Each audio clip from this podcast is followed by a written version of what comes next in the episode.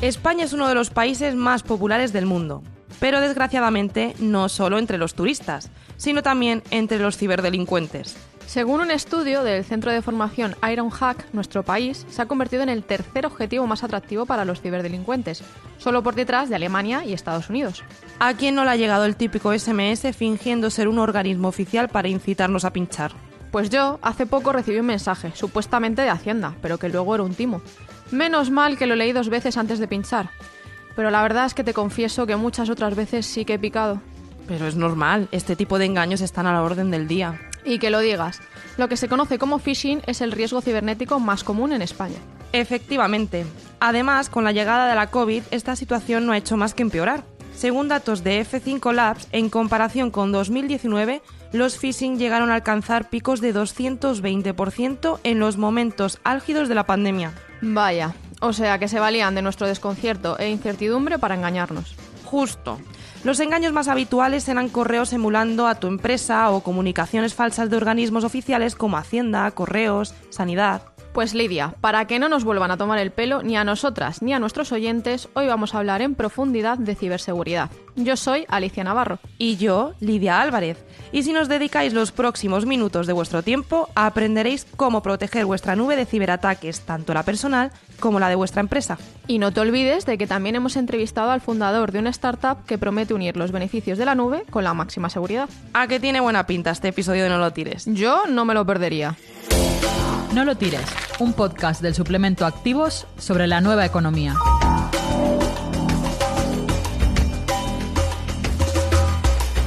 ...2020 ha sido un año muy movidito en todos los sentidos.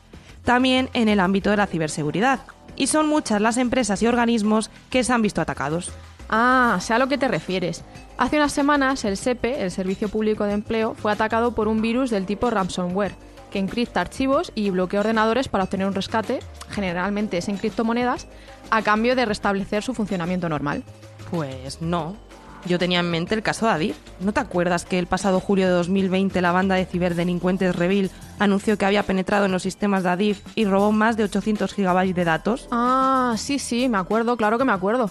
Pero mi ejemplo sirve para comprobar que el auge de los ciberataques no fue algo solo de 2020, sino que continúa en este año. Eso es. De hecho, según Novaret, se espera que este año los ciberataques aumenten un 40% en relación a 2020.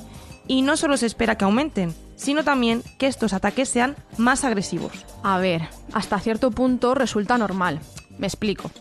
La COVID y el teletrabajo han impulsado el desarrollo de las empresas en la nube, y en muchas ocasiones esta transformación ha sido rápida y precipitada, lo que seguramente ha dejado huecos a los ciberdelincuentes para atacar. Por ahí van los tiros. Novaret explica que desde el inicio de la pandemia el 70% de las organizaciones que alojan sus datos en la nube han sido víctimas de al menos un incidente de ciberseguridad. Encima, que un ciberataque no es un asunto menor. Se estima que de media una empresa puede tardar entre uno y dos meses para resolver problemas de este estilo.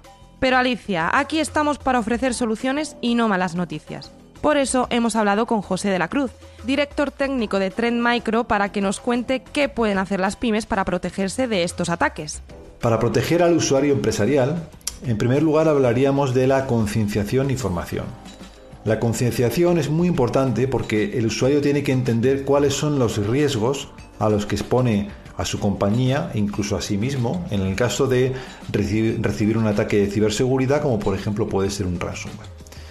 Luego tenemos que ayudarles a ser capaces de identificar amenazas. Por ejemplo, un phishing, si el usuario está convenientemente formado, en la mayoría de los casos va a ser capaz de o identificarlo o al menos sospechar y levantar la mano sobre una página sospechosa que le está pidiendo eh, introducir sus credenciales. Luego tenemos que hablar de la complejidad de las contraseñas. Las contraseñas tienen que ser suficientemente complejas, largas y requerir una complejidad, como dije anteriormente. Tienen que tener una duración limitada en el tiempo, donde se le solicitará al usuario introducir una nueva contraseña que no haya utilizado previamente. Y si además esto lo reforzamos con un sistema de autenticación de doble factor, como dije antes, que requiera que el usuario no solamente tenga su contraseña, sino que además tenga que interactuar con un dispositivo adicional, su dispositivo móvil, para garantizar que es él quien legítimamente está accediendo a un servicio, pues evitaremos o reduciremos sensiblemente el riesgo. Por lo que está contando José, muchos problemas se evitarían solo con impartir suficiente formación sobre ciberseguridad entre la plantilla. Y no le falta razón. Está comprobado que más o menos el 60% de las infracciones de ciberseguridad se deben a causas humanas. Escuchemos qué más consejos nos ha dado José. Luego tenemos que proteger los dispositivos con los que el usuario interactúa. Sobre todo hoy en día que estamos teletrabajando todavía en gran mayoría, eh, pues hay que proteger su puesto de trabajo, su portátil o su dispositivo que utilice para trabajar.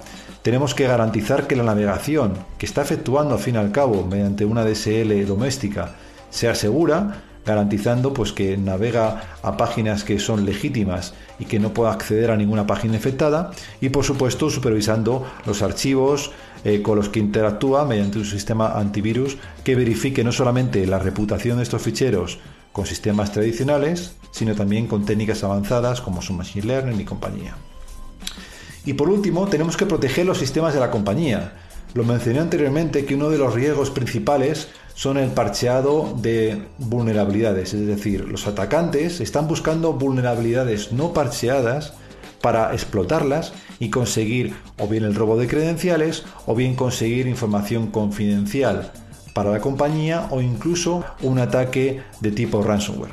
En resumen, para proteger sus datos, las empresas deben apostar por un triángulo virtuoso, es decir, el equilibrio entre las personas, los procesos y la tecnología. Te estás convirtiendo en toda una experta de la ciberseguridad, ¿eh? Hombre, es que iba en serio cuando dije que a partir de ahora iba a hacer todo lo posible para que no volvieran a tomarme el pelo. Y haces bien, porque aunque el 77% de los ataques que se producen en el mundo están dirigidos a empresas, los ciudadanos particulares tampoco se escapan del riesgo. Claro que no. De hecho, José nos ha contado todos los peligros que encierra la nube para los ciudadanos. Vamos a escucharle. Desde el punto de vista del usuario final, el principal riesgo estriba en el robo de credenciales. Para esto los atacantes se pueden valer de diversas técnicas, desde eh, una infección mediante un malware, el cual pues eh, busque ficheros de password almacenados localmente, o incluso que capture las pulsaciones de teclado del usuario intentando localizar alguna contraseña. Pero si hay una técnica que prevalece por encima de todas las demás es el phishing. El phishing consiste en la suplantación de identidad, es decir, el atacante, mediante un correo electrónico o mediante una página web casi infectada, permite al usuario acceder a una página donde éste crea que está autenticándose en algún sistema, ya sea su correo electrónico, ya sea eh, un sistema de colaboración como puede ser Office 365 o Google Apps o incluso un sistema de compartición de ficheros como puede ser por ejemplo Dropbox. En definitiva, si el usuario accede a esta página e introduce sus credenciales, el atacante está eh, robándole estas credenciales y las podría utilizar libremente para acceder a cualquier sistema eh, protegido con dicha contraseña.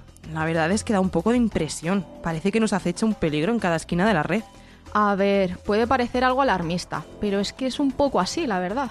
Pero no hay que asustarse. Al igual que las empresas, los ciudadanos también podemos llevar a cabo una serie de recomendaciones para estar más protegidos en la red. Eso es justo lo que hemos preguntado a otro experto, Enrique Valverde, Sales Manager de Saitomic, unidad de cuentas estratégicas de WatchGuard. Para un usuario particular hemos de entender que más que la nube eh, como un entorno lo van a utilizar para servicios. De cara a los servicios, es importante que, por ejemplo, si almacenamos información en entornos de almacenamiento, pues contar con las suites de seguridad apropiadas para evitar la filtración de la información, así como eh, configuraciones eh, correctas del acceso, es decir, contraseñas rotativas que no sean sencillas, que estén bien elaboradas. Por otro lado, si encontramos un usuario particular el cual pues trabaje con, con instancias en la nube, una vez más, contar con las soluciones de seguridad apropiadas. Estás escuchando No lo tires, el podcast de activos sobre la nueva economía. Hemos dado un montón de consejos para que nuestros oyentes dispongan de una red segura. Pero si aún así tienen dudas, quizá les pueda interesar mudar todos sus datos a empresas como Internext. Ah, sí, sí, cuenta bien a qué se dedica esa startup. Es una plataforma de almacenamiento y gestión de archivos en la nube. La gran diferencia con Drive o Dropbox es que aporta un sistema de blockchain que encripta y asegura los archivos al cifrarlos y distribuirlos a través de una red descentralizada de pares o nodos. Vaya, aunque mi compañera Lidia lo ha explicado genial, no hay nada como hablar directamente como el fundador de Internext, Fran Villalba. La diferencia entre Internext y, servicios de la competencia básicamente es que Internext no es una empresa de publicidad, se dedica, pues Internet en este caso se dedica al cloud y a proteger tus archivos en la nube, que es lo, lo importante. Y a diferencia de Google o Microsoft, que son empresas de publicidad, nosotros pues, no tenemos acceso ni vendemos tus datos porque no nos dedicamos a eso. Entonces en Internet todo lo que subes está encriptado de punto a punto, está fragmentado y los servidores lo que tienen son fragmentos encriptados de archivos. De forma que si un hacker o una tercera parte quisiese acceder, es imposible. Al final en Internet los archivos que subes son, son tuyos eh, y solamente tuyos. Al final nosotros entendemos que una nube tiene que tener la misión ¿no? de ser un fin por sí misma y no un, un medio para, para, un fin que, es, que sea recolectar datos tuyos, que es lo que ocurre en servicios como los de Google y Microsoft. El sistema desarrollado por Fran, que por cierto, ¿sabes que solo tiene 23 años? ¿En serio? ¡Wow! ¿Cuánto talento joven tenemos en España? Sí, empezó a programar cuando tenía 13 añitos, así que imagínate. Pero bueno, lo que decía, que el sistema de Internet aplica tecnologías blockchain para incrementar la privacidad de los datos que se comparten, por lo que puede ser una alternativa realista a los ciberataques en la nube. Por lo menos eso es lo que considera Fran.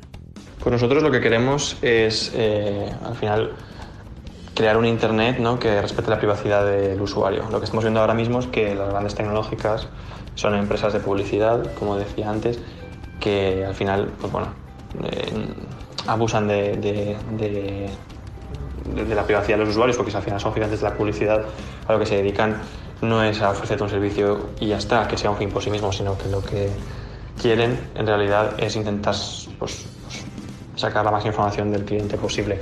Entonces, lo que queremos en Internet es crear un Internet que respete la privacidad del usuario con otra filosofía a la que tienen ahora mismo las empresas tecnológicas que todos conocemos.